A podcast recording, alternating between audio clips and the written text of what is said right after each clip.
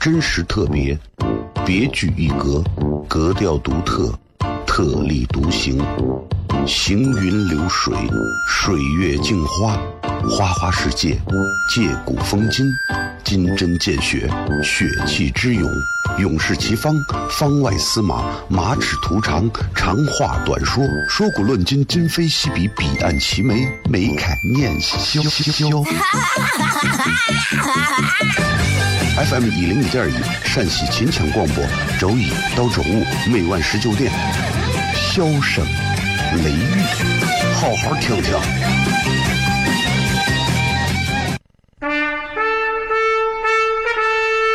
我爸爸对我说：“一个成熟的人，永远都会清楚自己想要什么，可以独立思考，从不随波逐流，为了心中所爱，敢和这世界抗争。更重要的是，不管变换多少身份和环境，永远都要做自己。”笑声雷雨，这就是我爸爸，没办法，就这么拽。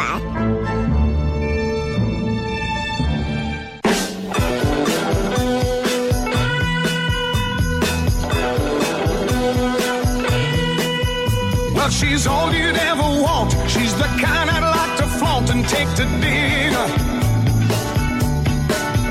But she always knows her place. She's got style, she's got grace. She's a win. 好了，各位好，这是 FM 一零一点一陕西秦腔广播西安论坛，周一到周五的晚上十九点到二十点为各位带来这一个小时的节目。笑声雷雨，各位好，我是小雷。But she's 好了，今天我们在微博上还是跟各位有一个简短的互动话题，跟大家讨论一下。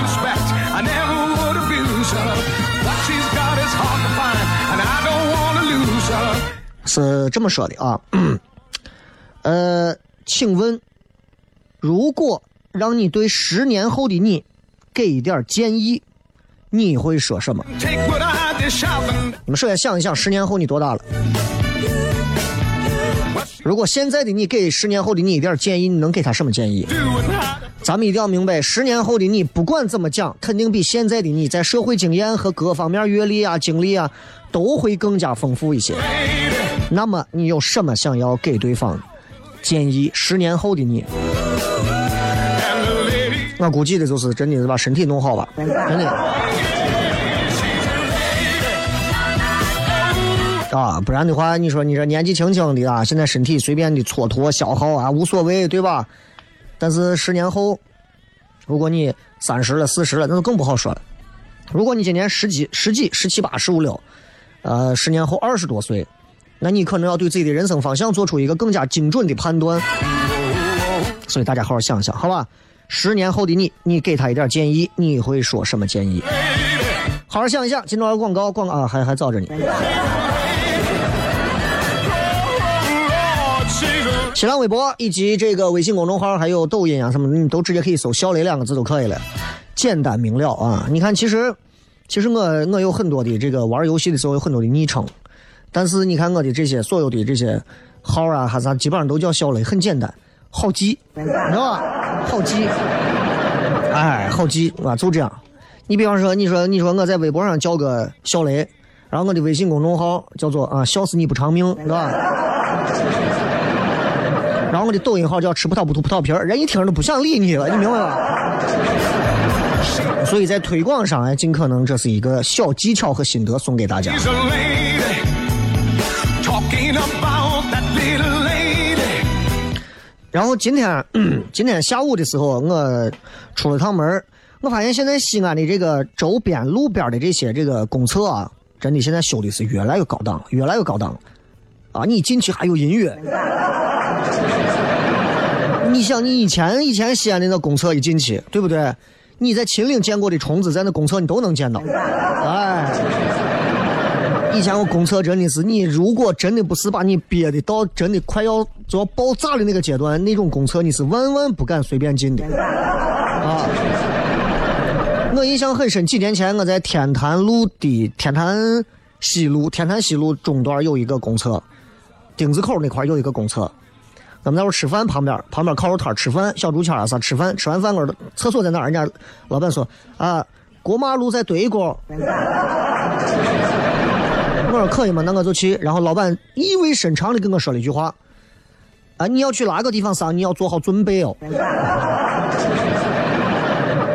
然后老板意味深长的给我微笑了一下，然后我就到了一个西安过去那个老公厕上厕所，真的，我往里走了三步，我就知道毒气室是什么样子，感觉满脸满眼望去都是那种都是凤姐，为啥？辣眼睛。哎呀，真的是一个考验肺活量的一个一个一个一个一个任务，你知道吧？就是你上厕所要要你放松，但是你还得憋着。一一边你要紧张，一边你要放松，就形成了一种很哲理上的违背和矛盾。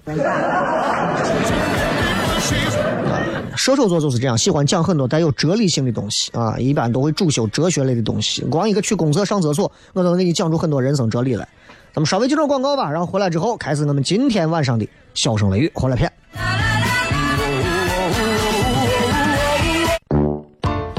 真实特别，别具一格，格调独特，特立独行，行云流水，水月镜花，花花世界，借古风今，金针见血，血气之勇，勇士齐方，方外司马，马齿徒长，长话短说，说古论今，今非昔比，彼岸齐眉，眉开眼笑。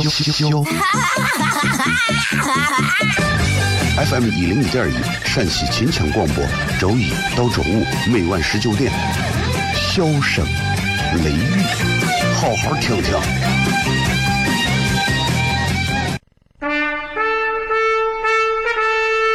我爸爸对我说：“一个成熟的人，永远都会清楚自己想要什么，可以独立思考，从不随波逐流，为了心中所爱，敢和这世界抗争。更重要的是，不管变换多少身份和环境，永远都要做自己。”笑声雷雨，这就是我爸爸，没办法，就这么拽。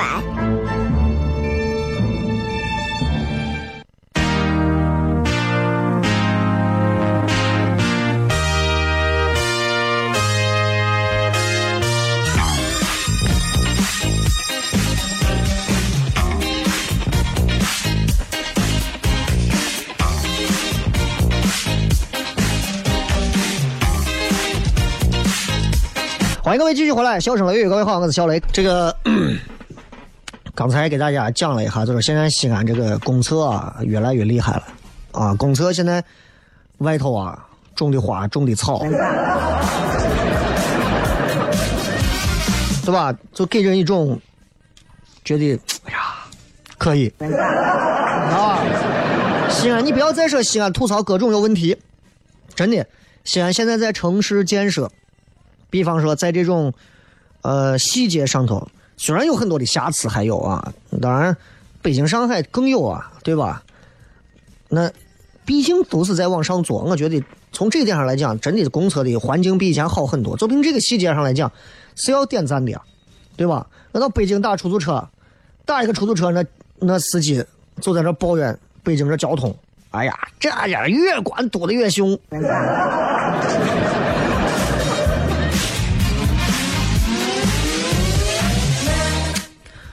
呃，我就想给大家讲一讲，就今天，就我觉得就是，今天从一个啥事情上，我想给大家先聊一下。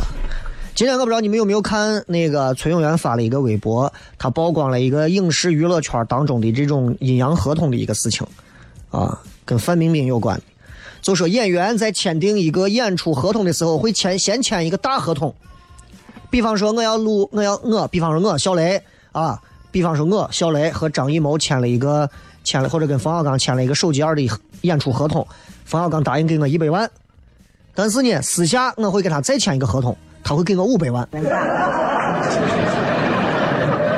这么讲，这个事情在娱乐圈里头其实是一个司空见惯的事情啊，因为很多内部的人士都跟我讲了不少，这这这是很司空见惯的一个事情。但崔永元很二啊，直接把这个合同直接曝光出来了，啊，很多人骂他，也有很多人说他很耿直，很多人说他偏执狂，啊，你们不要问我怎么看，包括崔永元他本人，呃，对冯小刚，啊，包括崔永元说的很多一些东西，嗯，怎么讲我不了解细节，所以我不评价太多。再加上因为我有他的微信。我根本不方便在朋友圈发表任何有关他好或者不好的内容，你知道？啊，不好说，不好说，因为这东西对吧？你万一万一咋，对吧？但他很幽默，很幽默。有一天我说我说崔永元老师愿不愿意来西安的演出？他说可以。我然后我是二半夜十二点十一二点加的他，我说那崔老师要不要呃晚上好？他给我回了一个早上好，因为他在美国。啊 然后我在他的身上，我看到了一点，是我自己看到的。从他的身上，我看到一点。当然，这个东西是对是错，咱们不表，只是说我在他身上看到的一个东西。这个东西，我觉得是我本人应该要有的东西，就在崔永元身上要有的。即便很多人在骂他，说他有很多的问题或者怎么样，有人封杀他，有人怎么怎么样他，但这个人骨子里有一种东西，他敢于去反对、质疑和颠覆那些流行的。那些大众认为是流行的、正确的那些东西，那些价值观、那些价值舆论和导向，这一点上我很佩服。这一点上我很佩服。你看，今天小雷在这做节目，无数人说：“呀，这电台主持人啊，这抖音上的什么什么，那啊糖蒜铺子什么什么。”小雷，有一天如果我不干这个了，我不做广播了，我就是一个普通人了。我现在发表一些东西，我还再像今天一样在广播上说这种比较梗的一些观点。一定会有更多人出来骂，你以为你是老几？你会怎么怎么样？但是，我觉得，人任何时候都应该有一种质疑和一种思考，同样要有一种颠覆传统的一种心，这一点上非常重要。其实现在在咱国家有一有一些价值观念非常有问题，非常有问题，但是人们把它已经当成一种常态化了，觉得是对的，而且很多人都认为是对的，其实恰恰是错的。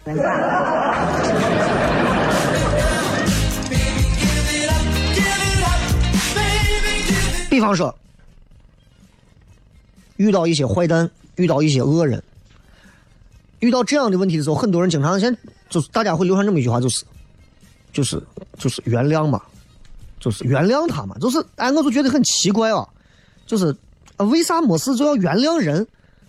你比方说他是个坏蛋，他是个坏蛋，然后你就会给他说，你说好，坏蛋吧，哼，早晚他会遇到报应。他总会遭报应的，咱都不用收拾他，他早晚得有报应的。你你们听这个话混账不？对吧？你听他这个话说的真的混不混这个话？然后还有一种是，还有一种是，就是别人把这个哈怂收拾了，收拾了一顿，然后呢，马上有人又会跳出来说：“哎，人家再有错，对吧？也没有你，也是有你不知道的一些苦。”各位，如果你们觉得这种都是杠精的行为的话，或者你们说我身后身边不可能有这种事情，你们尝试着在微博上发一条能够有很多人评论的微博，或者在抖音上拍一条有几千几万人点赞的内容，你就知道这种感受了。你知道吧？你就知道这种感受了。我跟你讲，从小到大，我们在小学、中学、大学到幼儿园，你会遇到很多欺负你的人，总会遇到。不管你是学的好学的不好，总有人会欺负你。你也总会欺负别人，但这个时候很多大人会告诉你：“孩子，有他欺负你，对吧？不要跟他记仇，你们好好做朋友。”我就算会做怂朋友，你做啥朋友？有病呢啊？为啥要做朋友？奇怪的很。哎，你哎呀，都是小时候的事情嘛，对不对？哎，一睁眼一闭眼就长大了呀，对吧？哎，这种观点从小从幼儿园开始就有。从幼儿园就有，我不知道你们如果有孩子啊，你们会怎么样？当然，今天的内容可能会对很多人的世界观、价值观造成一些颠覆，但没有关系，无所谓的事情啊。我就想给你们讲很多东西，你们认为对的未必是对的。比方说，你有孩子了，你孩子在被欺负，然后对吧？然后你孩子在学校被人吐口水，被人抓着头发抡，被人扇耳光，被人在肚子上踹，然后呢，你从小恨恨恨恨到大，你一定要找机会收拾他。这个时候，你身边人说：“你都长多大了嘛？小时候的事情嘛，对不？就过去就过去了嘛。”你们可以在网上搜到一个话题，这个话题叫做：“如果你有能力、有机会，你会选择报复曾经在学校那些欺负你的人吗？”我告诉你，我会。我到现在都记得，我有一次在学校，应该是在高中高考完结束之后的时候，有一次在外头跟混混啊拌嘴，我根本不招视他，然后后来他叫了十几个人过来。我们就互锤了一顿，然后我被锤得很惨。那次我骑着自行车回去，第二天，然后俺屋人叫了一群人，然后在学校门口等着，咱没见。然后那几个人我到现在都记得。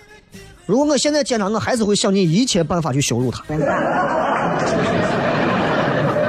啊，他们现在应该已经混得非常差、非常背，或者是就是一个普普通通的一个中年油腻男了。但我如果找机会见到他的话，我一定要想尽办法把这个气出来。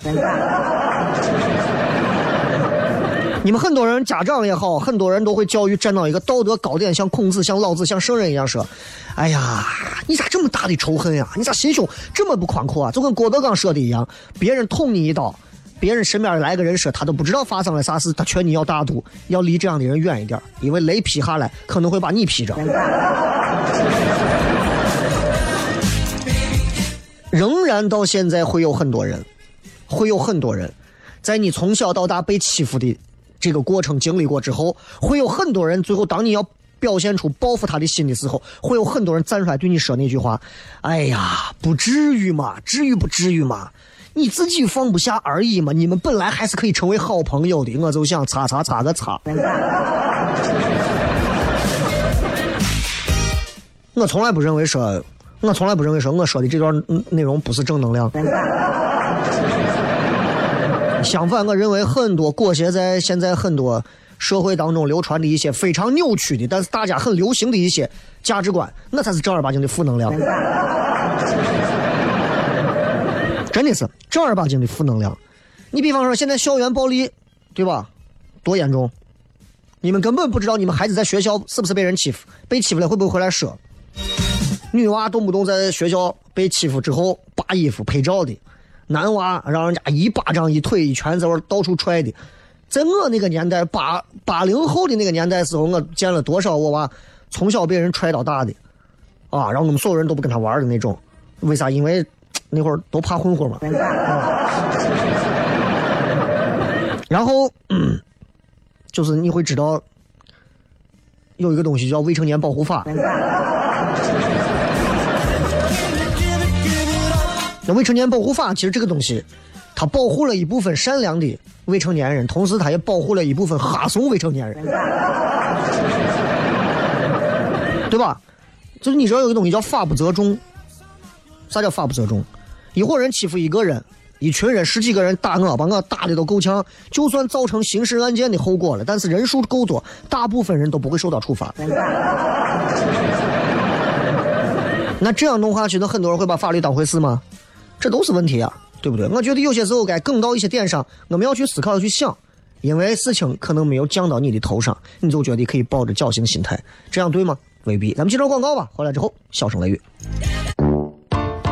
真实特别，别具一格，格调独特，特立独行，行云流水，水月镜花。花花世界，借古风今，金针见血，血气之勇，勇士齐方，方外司马，马齿图长，长话短说，说古论今，今非昔比，彼岸齐眉，眉开眼笑。FM 一零一点一，陕西秦腔广播，周一到周五每晚十九点，笑声雷雨，好好听听。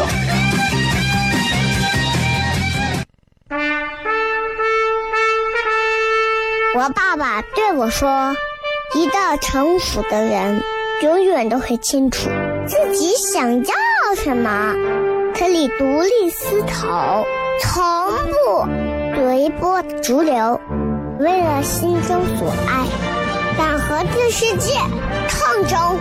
更重要的是，不管变换多少身份和环境，永远都要做自己。笑声雷雨，这就是我爸爸，没办法，就这么拽。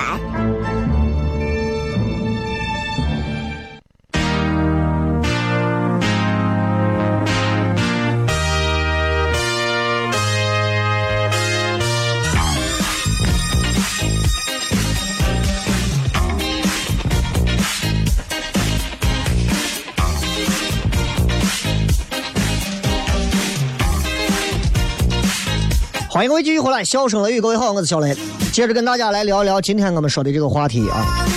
今天我们聊一聊，就是其实，在现在咱们的这个社会上，有很多的一些所谓的价值观点啊，它并不是正确的，但是却很多人都拿过来用。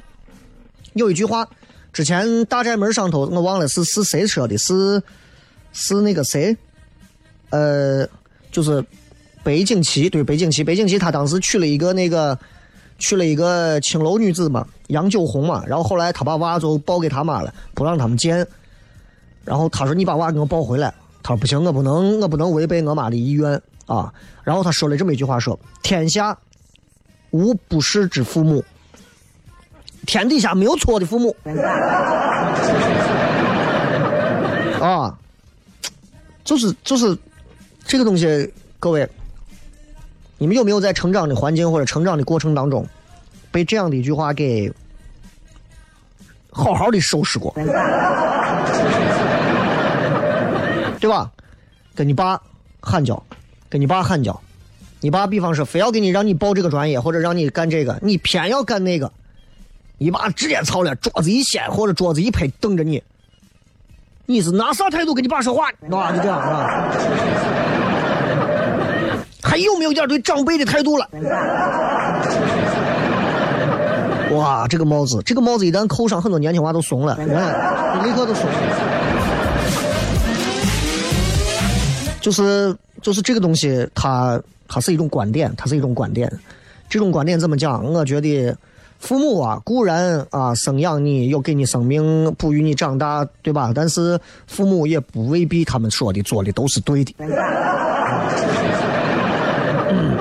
其实就是想说，嗯，从子女的角度来讲吧，就是，就是咱们对父母去尽孝啊，这是咱们应该做的本分的事情。即便说父母有不对的地方，我们该一如既往的去孝养他们，对吧？是这样的。但是就是想说，的的确确啊，就是很多人现在已经尤其老一辈的人就会觉得说，你跟父母还顶嘴。你看，你跟你爸你妈说话怎么怎么样？其实我我到我这一代，我现在就会觉得，如果我娃跟我犟嘴，我会愿意跟他犟回去。啊，我是非常鼓励我娃跟我犟嘴的，至少证明他有口才以及他有这个态度，他到那起码不吃亏。啊，他跟他老子都敢犟嘴，他还能犟得过他老子，那他在陕西至少没有人他犟不过了吧？是吧？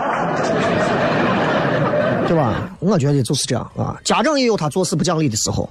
对吧？还一味的要求儿女去服从，那这个时候，我作我觉得作为儿女，家长如果能给出一个更平等的，就是一种沟通的方式或者态度的话，我觉得那就更好了呀，对不对？未必，所以我无法说是我的父母这一辈他们能改，改不了。我从我这一辈往过改嘛，对吧？我就希望我娃未来有一天，他要是有了一些什么问题或者咋，我可能也会站出来说，怎么跟你爸讲话，怎么跟你爸说话。但是我会尽量尽量用一种更加平等的一种方式去交流。这个虽然很难，因为毕竟我是从上一辈带过来的，也是有一些骨子里这种东西。但我希望到他这一辈的时候，到我孩子这一辈的时候，他有一天成为父母的时候，可以完完全全用一套全新的家长的一套价值观逻辑去给他的孩子输出。我觉得这是一代一代人互相传承下来好的东西。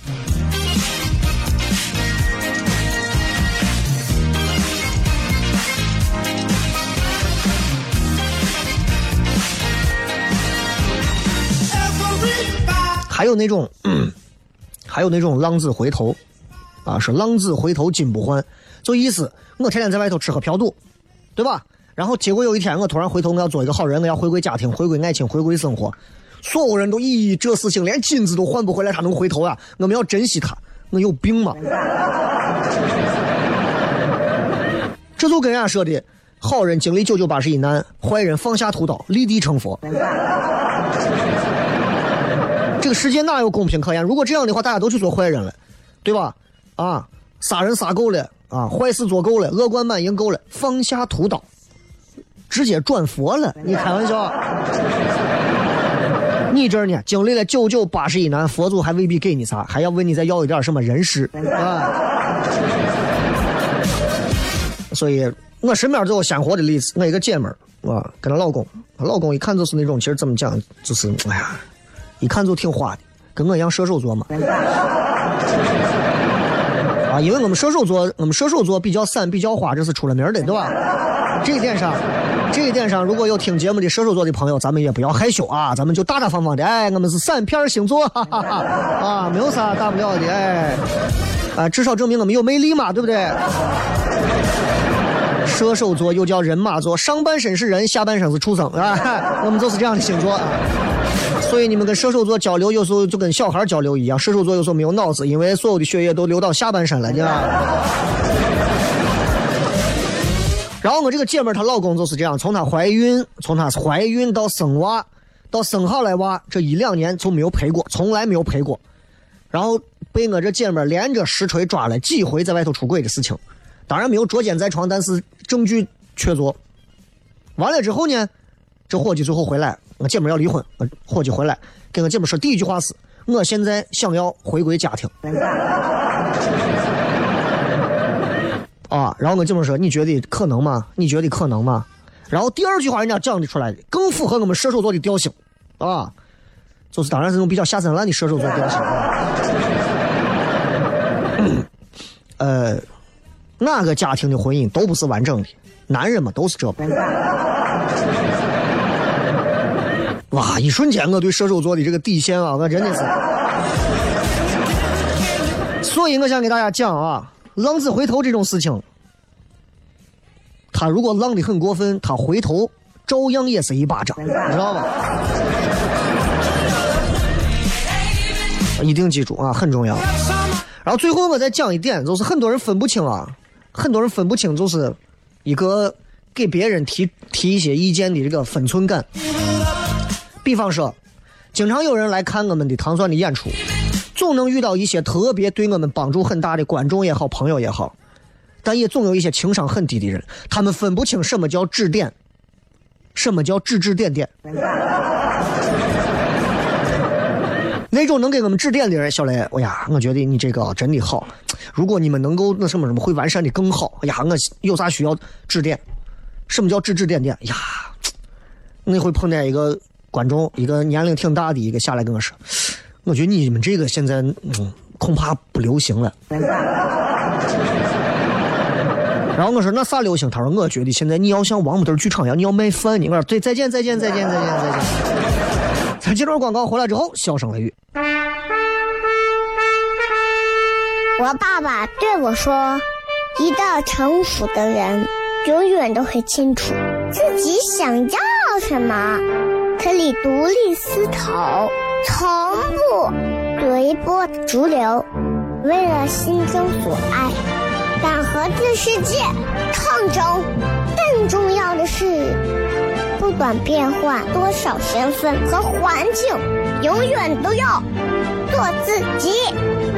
笑声雷雨，这就是我爸爸。没办法，就这么拽。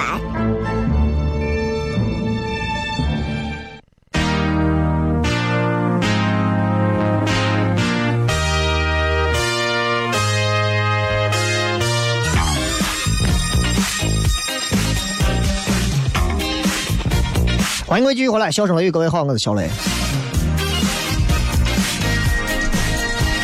如果想各位给十年后的自己说一些自己的小建议，你们会讲什么呢？来看一看大家发来的一些留言啊。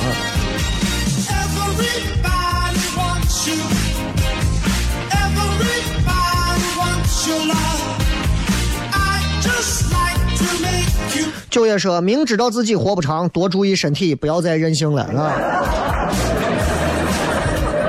毕竟十年后的自己会是什么样的一个样子，谁也不知道，是吧？小小杨说：“嗯，你的臭脾气得改一改。西安人有一个都有一个脾气，就是就是就是不认毛也不认怂，而且很直，而且很直，性子很直。就明明告诉你了，说你不要这样做，这样做会吃亏，这样做不好。你给人家稍微咋一点啊，稍微绕一下或者是缓一下子我？不行，我就不。”就是很多时候都是这样，就是因为我也经常经历这样的事情，以前啊也没有少走弯路，所以如果是这样的话，我可能也会给十年后的自己讲，你把自己脾气稍微劝一下啊，我估计再过个十年，我应该会好很多，因为再过十年，我可能就不会天天啊去在这些没有意义的事情上浪费我的更多的时间和精力了。双鱼座说：“钱是挣不够的，身体才是本钱，少挣钱，多锻炼。”十年后的你可能会说：“你可能不知道现在房价多贵吧？”这个说十年后的自己节奏能慢一点，再豁达一点。这个节奏再慢一点，再豁达一点，就怕十年后的城市发展就更快了。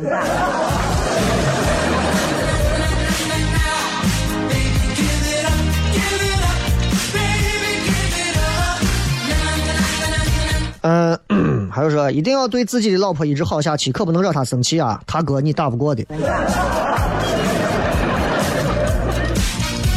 就这么讲，就是人啊，还是要点儿轻。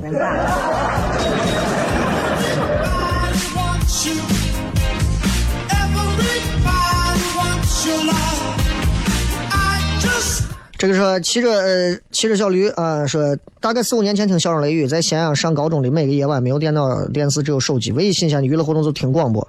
最早还有个什么《西游记》，后来小声雷雨一直听，在外省读书啊，连 FM 也多少忘了。前段时间刷抖音刷到了，现在很多人刷抖音啊。我们小区的保安，那今天一见我，今天一见我，我们小区的保安今天一见我，我在车上坐着，他见我之后骑着他的小电动过来，你这是西安，咱西安，后面我没有听清。然后我就把车窗放下来，我想他肯定说咱西安肯定当主持人啥，结果没有，人家说你得是咱西安录段子的。我说啥是录啥段子？就是西安现在很火的，就你得是拍小视频录段子。我本来是想答应的，但是他给我来了一个，你就你得是我啊。西安人对啥都瞧不上啊，你这是我啊。哎呀，我是个什么东西？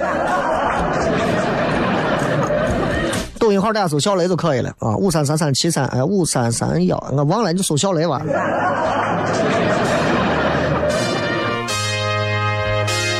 这个说媳妇打你，就算逃跑也不要还手啊！你给十年后的你，如果你可能撑不到媳妇能打够你十年。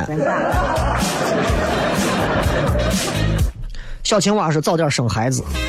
其实我觉得，就很多女娃，我也想给大家，就是说，十年后的各位啊，就是生娃啊，其实就是，如果你真的决定不想那么早要娃，你就要做好年龄大再接受一个孩子降临的准备，否则的话，年纪轻轻早点生娃，真的有早点生了娃的好处。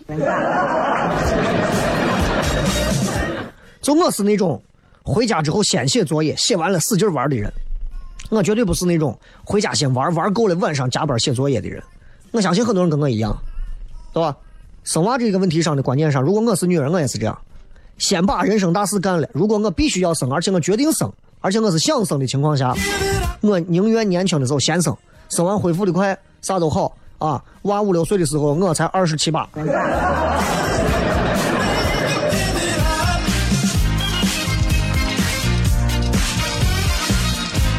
汤姆说：“你看，还是没有十年前的你那么精力充沛，任性做很多事情吧，知足者常乐吧。”踏踏实实做现有的事情和爱身边的人就行了。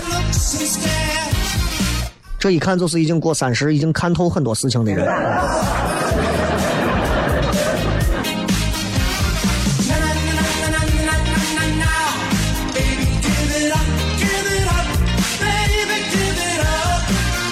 这个小 X 说无忧无虑，雷哥，你点一下我的名字。无忧无虑啊！十年后，你现在如果要是这样子懒惰，你十年后无忧无虑，你恐怕真的就……这个大大泡泡糖说：“坚持踢球没有肚子，伙计，这是俩事儿。”杨二金说：“好好爱媳妇儿，重视娃的教育问题，多赚钱，让父母看看除了村里更大的世界。”那可能十年后得是有点晚了。葫芦娃说：“最好再买套投资房产，防止货币贬值。”如果你给十年后的你说这个话，恐怕是不行吧？你给十年前的你说这个话，应该可以。了不起的，猜猜猜，就说了三个字，给十年后的你说，不要学，不要学医，别学医。你应该给十年前的你讲吧。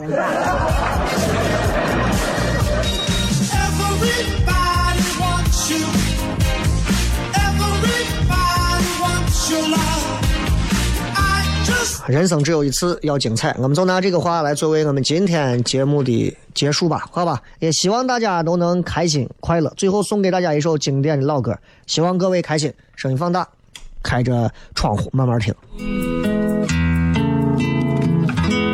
不知天高地厚的我，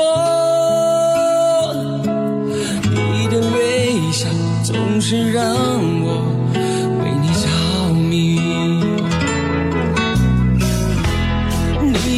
深情的眼睛，